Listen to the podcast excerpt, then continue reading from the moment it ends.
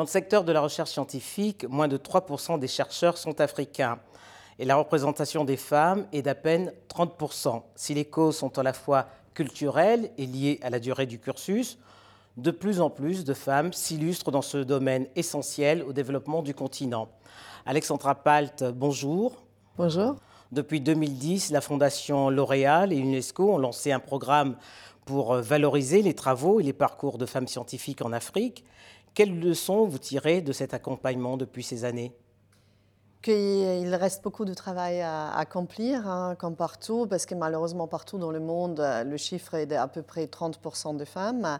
La particularité en Afrique, c'est qu'il y a déjà très très peu de chercheurs. Hein. Donc on compte à peu près 35 chercheurs pour 1 million d'habitants. contre 25 000. Hein. C'est 2500 en Europe, et 4000 aux États-Unis. Donc, euh, c'est beaucoup trop peu. Euh, donc, les carrières scientifiques ont besoin d'être révalorisées en Afrique. Et parmi ces 35, il y a donc 30% euh, de femmes en moyenne. Hein. Mais il faut dire qu'il y a des parties où on est largement en dessous de cette moyenne-là, avec 10% au Congo, 5% au Tchad. Donc, pourquoi c'est aussi important qu'on ait des femmes dans la recherche scientifique? C'est parce que la recherche est meilleure qu'on a euh, donc de femmes représentées dans la recherche, parce que les femmes ont une autre approche, hein, euh, avec une, des particularités qu'elles prennent en compte que les hommes ne prennent pas en compte. Donc on a une meilleure qualité de la recherche, une meilleure prise en compte des enjeux qu'on a également des femmes scientifiques. Donc les chiffres s'améliorent, hein, mais pas suffisamment. Donc j'ai envie de vous dire... pas assez vite. Euh, et euh, là, pour le coup, on a également besoin d'augmenter en nombre tout court euh, de chercheurs et de chercheurs femmes en Afrique. Donc, il nous reste beaucoup de travail. Alors, si les problématiques sont les mêmes en Afrique, pourquoi avoir fait deux programmes distincts? Qui est destiné à l'Afrique du Sud et un pour le reste du continent, alors que les problématiques sont les mêmes pour les femmes scientifiques. Bah, Pour les femmes scientifiques sud-africaines, la situation est différente, très clairement, parce qu'on est presque à 45% de femmes scientifiques en Afrique du Sud, avec des investissements massifs dans la recherche. Donc l'Afrique du Sud se distingue très clairement sur le continent. Donc on ne positionne pas toutes les candidates euh, dans, une situation d'équité si elles doivent euh, faire euh, rentrer en compétition donc avec des de chercheuses sud-africaines. La situation est très différente pour une femme qui fait de la recherche au Mali, en Côte d'Ivoire, au Ghana, etc., comparé à une femme qui fait de la recherche en Afrique du Sud dans des conditions très, euh, beaucoup plus simples quand même, il faut dire. Donc il était absolument nécessaire de séparer ces deux programmes pour euh, permettre à tout le monde d'avoir accès à des bourses dans des conditions équitables prenant en compte les différences euh, des situations dans les différents pays, donc en Afrique subsaharienne et, en, Afrique du Sud. Alors, la QV 2019 va permettre d'accompagner 15 doctorantes et 5 postdoctorantes. Quel est le dominateur commun à toutes ces jeunes chercheuses? Alors, euh, moi, ce que je découvre plus encore, euh, ce que les femmes scientifiques partout dans le monde ont euh, en commun, c'est qu'elles consacrent leur vie à une cause plus grande qu'elles-mêmes et qu'elles sont donc passionnées, persévérantes et très, très engagées. Ils pensent très peu, malheureusement, à leur carrière et à, leur ego et ça, c'est certainement un facteur qui explique pourquoi elles sont moins visibles. Mais les femmes africaines, elles sont encore dans le décret de persévérance force vraiment l'admiration. Euh, des sacrifices de taille éloignés de la famille, quelquefois de leurs enfants. Euh, dans des conditions, euh, ils interrompent pour s'occuper de leur famille et de leur mari, ils elles reprennent des études. Donc ils ont une volonté, sans jamais se plaindre, une volonté de persévérer qui, qui, me force vraiment l'admiration et je suis chaque fois honorée quand je les rencontre parce qu'elles sont exceptionnelles. Alors, le constat est clair, hein, les, femmes scientifiques sont pas assez nombreuses, mais les lignes bougent quand même. Il y a des pays qui se distinguent. On parle du Lesotho, mais également du Cap Vert, hein, où dans le secteur euh, de la recherche scientifique, le taux de représentation de femmes est de 55%, donc c'est bien. Mais ça pose le constat à la fois de la volonté politique et de la qualité de l'enseignement supérieur. Dans bah, ces pays-là. Moi, ce qui est très intéressant, c'est que souvent on dit ah mais, oui, mais les jeunes femmes s'intéressent pas aux sciences, mais les femmes s'intéressent pas aux sciences, mais elles ne veulent pas venir. Nous, ce qu'on remarque, on, on, vient de mener une étude auprès de toutes nos alumni euh, partout dans le monde, euh, euh, et on voit quand même que les femmes nous parlent peu donc d'une problématique de ne pas avoir de l'intérêt d'avancer dans leur carrière, mais de freins qu'elles rencontrent. Et donc il y a deux grandes catégories de freins hein, qu'il ne faut pas taire. Donc d'une part, bien sûr, la conciliation entre vie privée et vie professionnelle, mais d'autre part également, à, bien sûr, des situations d'harcèlement ou de discrimination qu'elles rencontrent dans les institutions scientifiques. Ça, c'est vrai partout dans le monde, ça, l'est aussi en Afrique. Et donc, l'environnement le, qui n'est pas accueillant euh, joue un rôle important. Quand on réussit à introduire un grand nombre de femmes, euh, comme vous venez de citer deux exemples, c'est en général parce qu'on a des politiques proactives, il y a une volonté politique, il y a une volonté des institutions avec des mesures qui mettent très clairement euh, cela comme une priorité stratégique.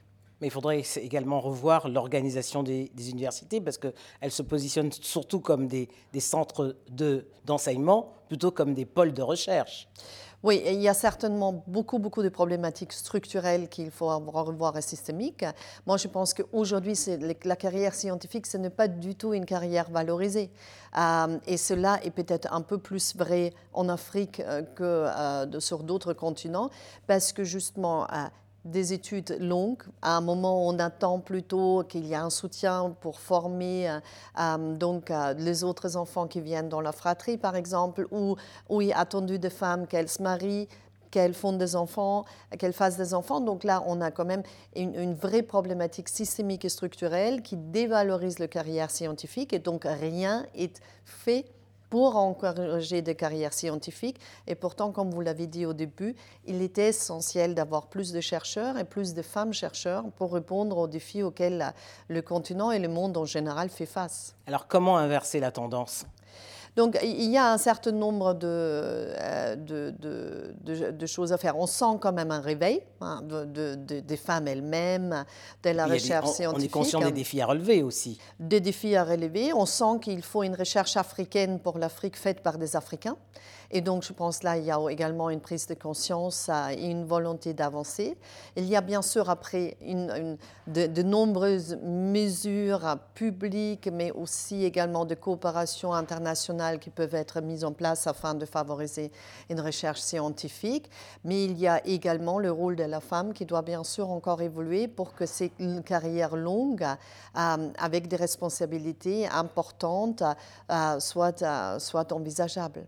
Alors, mais compte tenu du, coût de la recherche, est-ce que l'avenir n'est pas au partenariat entre les universités au sud et les universités au nord pour que la recherche se fasse localement en fonction des défis à relever dans les pays? Bien sûr, il y a beaucoup, beaucoup de solutions qui sont dans les partenariats.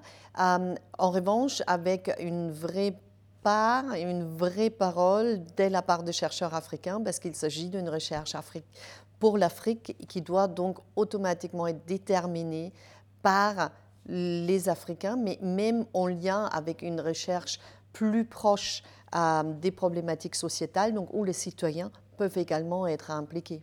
Mais dans l'absolu, on pourrait se demander alors à quoi ça sert d'accompagner ces jeunes femmes financièrement, de les soutenir financièrement, puisque les dotations sont de 15 000 ou de 10 000, 10 000, et 15 000, euros, euh, si, finance, si localement elles n'ont pas les moyens justement de, de, bah, ça mener évolue, ces recherches. Et ces femmes font évoluer, évoluer leurs recherches. Vous avez vu, par exemple, dans le documentaire hein, qu'on on, a, produit à Francine Toumi, professeur Francine Toumi, qui est retournée au Congo, qui a créé son laboratoire, hein, qui a donc formé les laborantins, qui a donc fait, qui a dit il faut pouvoir faire de la recherche qualifiée aussi euh, en Afrique. Et moi, je vais prendre cette initiative-là. Et donc, nous, on soutient les jeunes femmes aussi dans leur capacité à prendre initiative, à se, penser euh, leader, à se penser dirigeant, à pouvoir influencer des politiques publiques et elles-mêmes prendre des initiatives de cet ordre-là. Et c'est pour ça que nous menons donc un programme de formation avec elles avant la cérémonie de, de, remise de prix qui leur est censé leur permettre donc d'avancer dans ce sens. Alors justement, vous faisiez allusion à ce documentaire, hein, Femmes et sciences en Afrique, une révolution silencieuse. On y découvre des parcours de femmes exceptionnels. Hein. Vous citiez euh, la Congolaise Francine Toumi, mais également la Sud-Africaine Tebolo, et puis le prix Nobel de la paix, hein, première femme africaine à avoir obtenu le prix Nobel de la paix en 2004, Wangari Maathai. Alors ces modèles prouvent que l'espoir est permis. Tout à fait. Donc ça, c'est un, grand, grand message que nous souhaitons porter parce qu'il y a en effet, pour que les femmes puissent euh, s'envisager, se penser scientifique et se penser réussir, donc imaginer de parcours de réussite, il faut des modèles. Euh, ça démontre que c'est possible. Et ce qu'on a voulu faire avec euh, notre documentaire, c'est deux choses. Bien sûr, permettre, se rendre compte en Europe, aux États-Unis, partout, que des femmes scientifiques africaines d'une qualité extraordinaire existent, mais en même temps aussi encourager donc les jeunes femmes africaines de se penser à, chercheuses et scientifiques. Alors, qu'est-ce qu'il faut dire Chercheuse africaine ou chercheuse tout court? Moi, je, pense qu'on peut dire, hein, on peut dire le deux parce que euh, il y a de, ne pas vouloir voir qu'il y a des problématiques particulières qui résultent quand même d'une histoire, euh, des difficultés particulières. Euh, de, pour moi, ça serait diminuer aussi le mérite parce que le mérite aujourd'hui, il est extraordinaire de ces femmes. Donc c'est comme, comme toujours aussi la question est-ce qu'il faut dire juste chercheur ou scientifique Ben non, les femmes, elles font face à, elles ont des obstacles en face qu'elles ont en face parce qu'elles sont femmes. Donc assumons qu'il euh, oui, il faut un effort, une persévérance, une force particulière pour surmonter tout ça, ce qui euh, nous, force donc l'admiration. Et donc je pense qu'on peut tout à fait dire chercheuse africaine. Alexandre Palt, merci. Merci beaucoup.